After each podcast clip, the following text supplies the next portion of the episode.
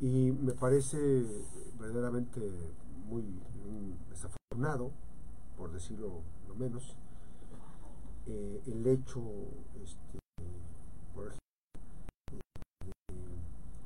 de, no estar pendientes de eh, las actividades eh, de los temas de atención en el caso específico de, Colima.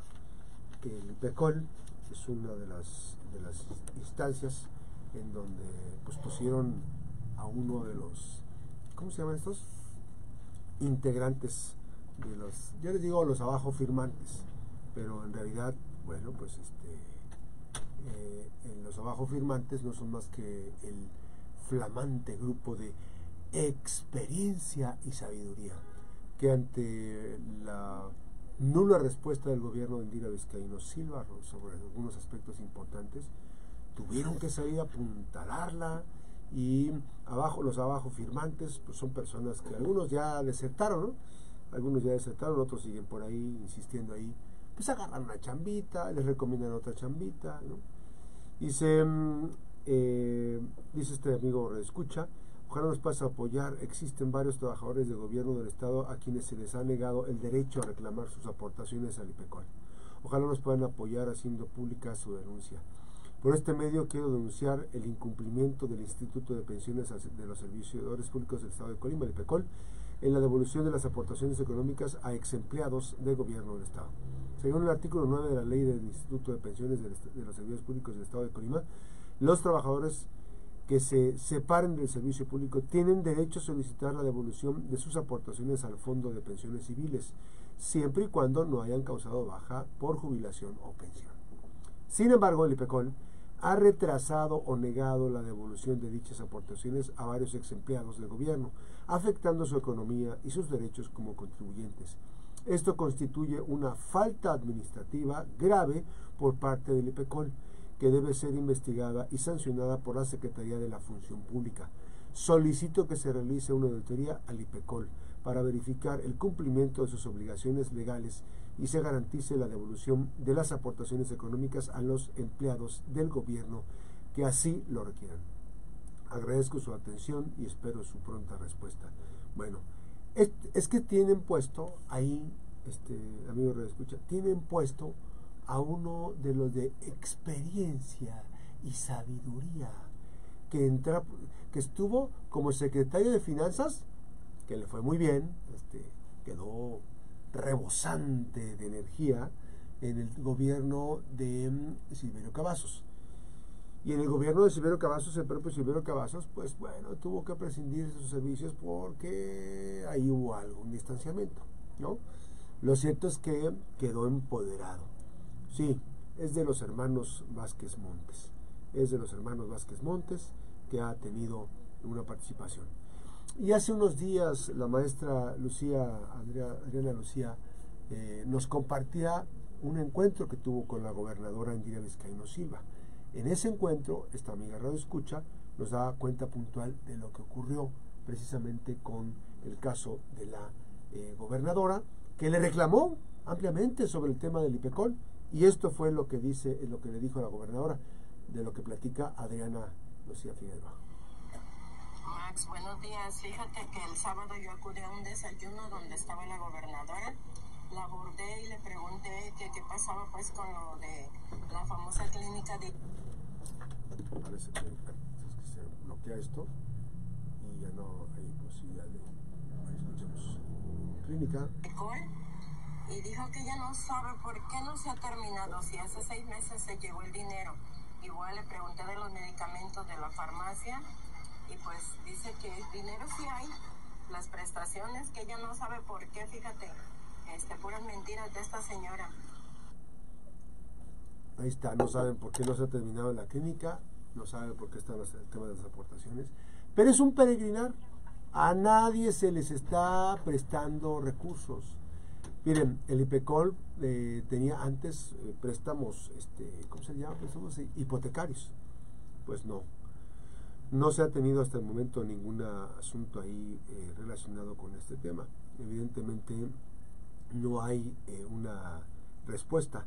Y le decía a usted que pusieron a Hugo Vázquez Montes. Hugo Vázquez Montes, pues ahí medio le sabe. Ciudadano, ciudadano, ciudadano. Y no, no pasa de decir esa frase de ciudadano, ciudadano, ciudadano. Y entonces, pues no resuelve nada en, en los temas fundamentales. Los préstamos eh, a la clase trabajadora.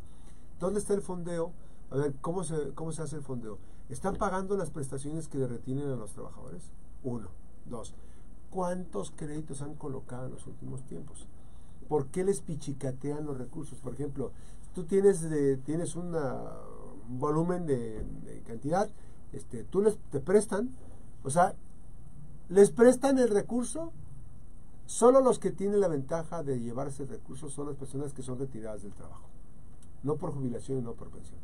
Porque además, durante todo el tiempo que está, pues no tiene la posibilidad de, retirar sus fondos. La, se queda con una gran bolsa, esa gran bolsa que está desfondada no tiene un fondo, es un barril sin fondo esa, esa situación, y no les están prestando el recurso económico. ¿Qué está pasando? Si la gobernadora está, yo le creo a la gobernadora, pues yo, creo que cuando viene y está aquí, tiene la posibilidad de estar pendiente y estar llamándoles la atención a sus funcionarios. el problema es que la gobernadora no puede hacer todo solita. O sea, es imposible que se convierta en una heroína, ¿no? En una super, este, ¿cómo se llama? este, estos superhéroes, ¿no? Una superheroína, no, no puede ser.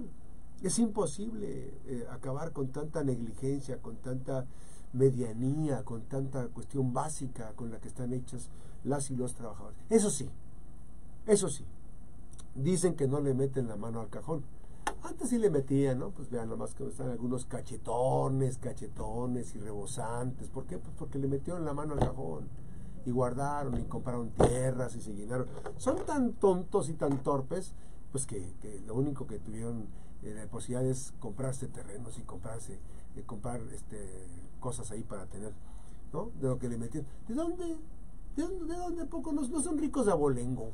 Pero bueno, son funcionarios de la cuarta transformación. Ojalá que pronto empiecen a resolver este tema. El sindicato del gobierno del Estado pues empezó a trabajar eh, sobre una ruta de entendimiento para el fondeo de este eh, instituto. No ha llegado todavía, evidentemente. Siguen retrasándose los pagos, ¿no? Pero bueno, ahí van, arrastras, ¿no? El, sindicato con mayor participación. Evidentemente, muchos esperan que el líder sindical, Martín Flores Castañeda, pues haga algo al respecto, ¿no? Este, gracias a Manzanilla, estamos en Manzanilla a través de la 96.1. Estamos platicando sobre el IPECOL y la falta de recursos para que las personas. Ese es un caso, ¿eh? O sea, no están prestando recursos del propio dinero que está ingresando. No sabemos hasta este momento cuántos créditos están entregando. ¿Por qué carajos si van a si, prestan, o sea, fíjense, es una es una gran bolsa. Si el, si el IPECOL prestara recursos económicos, de, de ahí se estaría generando una dinámica económica. O sea, a este le presto para una casa, a este le presto para un crédito blando, le presto 100 mil pesos y me va a estar pagando y yo voy a estar obteniendo, se le llaman productos financieros, que son el producto de los impuestos, de los intereses. Y entonces se va trabajando la lana. Pero, pues son muy básicos, pues, o sea, no han tenido la posibilidad, ¿no? No le entienden al tema este. Pues son ricos porque, pues porque los pusieron donde había, ¿no? Son ricos, pero en el manejo de la administración pública no son capaces de hacer un, una, un, desempeño impecable sobre la, la ruta de ser funcionario público. Ojalá que la gobernadora, pues ya le ponga ahí. Viene un sacudión de árbol, ¿no? Viene un sacudión, ojalá que muchos se vayan. Algunos están quedando enquistados, pero ya hacen menos daño donde están, ¿no? Algunas ya hacen menos daño donde están, y bueno, pues eso es ganancia para la gobernadora. Ya, ya, ya, este, la beca que, se les dio, ¿no? Ya se va a ir eh, también la secretaria del, gobierno del Estado, se va a la candidatura, de acuerdo. Es Lupita, ¿se acuerdan? En va a competir allá no sé si para presidenta municipal o, para ganar presidencia municipal o para ser regidora, ¿no? Este, pero bueno, y ya está la disputa está todo este tema. 8 con 3 minutos, una pausa, estamos de regreso con más información de la mejor FM Noticias, así las cosas con el IPECOL, que no resuelven absolutamente nada. Antes de ir a la pausa, le quiero decir, hubo, soy corresponsal de Radio Fórmula y nos estaban preguntando respecto a lo que estaba ocurriendo en el hospital materno infantil oye, que los materno infantil están dando a luz este, en la calle. Le dije, no, no, no creo. O sea, bueno, por principio de cuentas, de cuentas ya no hay materno infantil. O sea, fue degradado la, la infraestructura hospitalaria fue degradada gracias a la cuarta transformación. Aplausos. Se lleva mi, mi reconocimiento, aplausos. Degradaron la infraestructura hospitalaria de ser un hospital materno infantil, lo convirtieron en rural, en plena zona conurbada, con muchas necesidades. Y bueno, habría que ver de toda la lista de especialistas si todos los especialistas que están son especialistas de verdad o, son médicos generales o, no. Algo está pasando con nuestro sistema de salud. Pero ya viene, ya viene marzo. ¿Qué tanto es tantito? Mañana estamos el último día del mes de, enero. Viene febrero, son 29 días. Pero ya después, hasta el veintitantos, viene el cambio del IMSS Bienestar. Para estar como en Dinamarca, claro. Chingao. Hay que, hay que aspirar, hay que ser aspiracionistas en ese aspecto. La pausa, regresamos.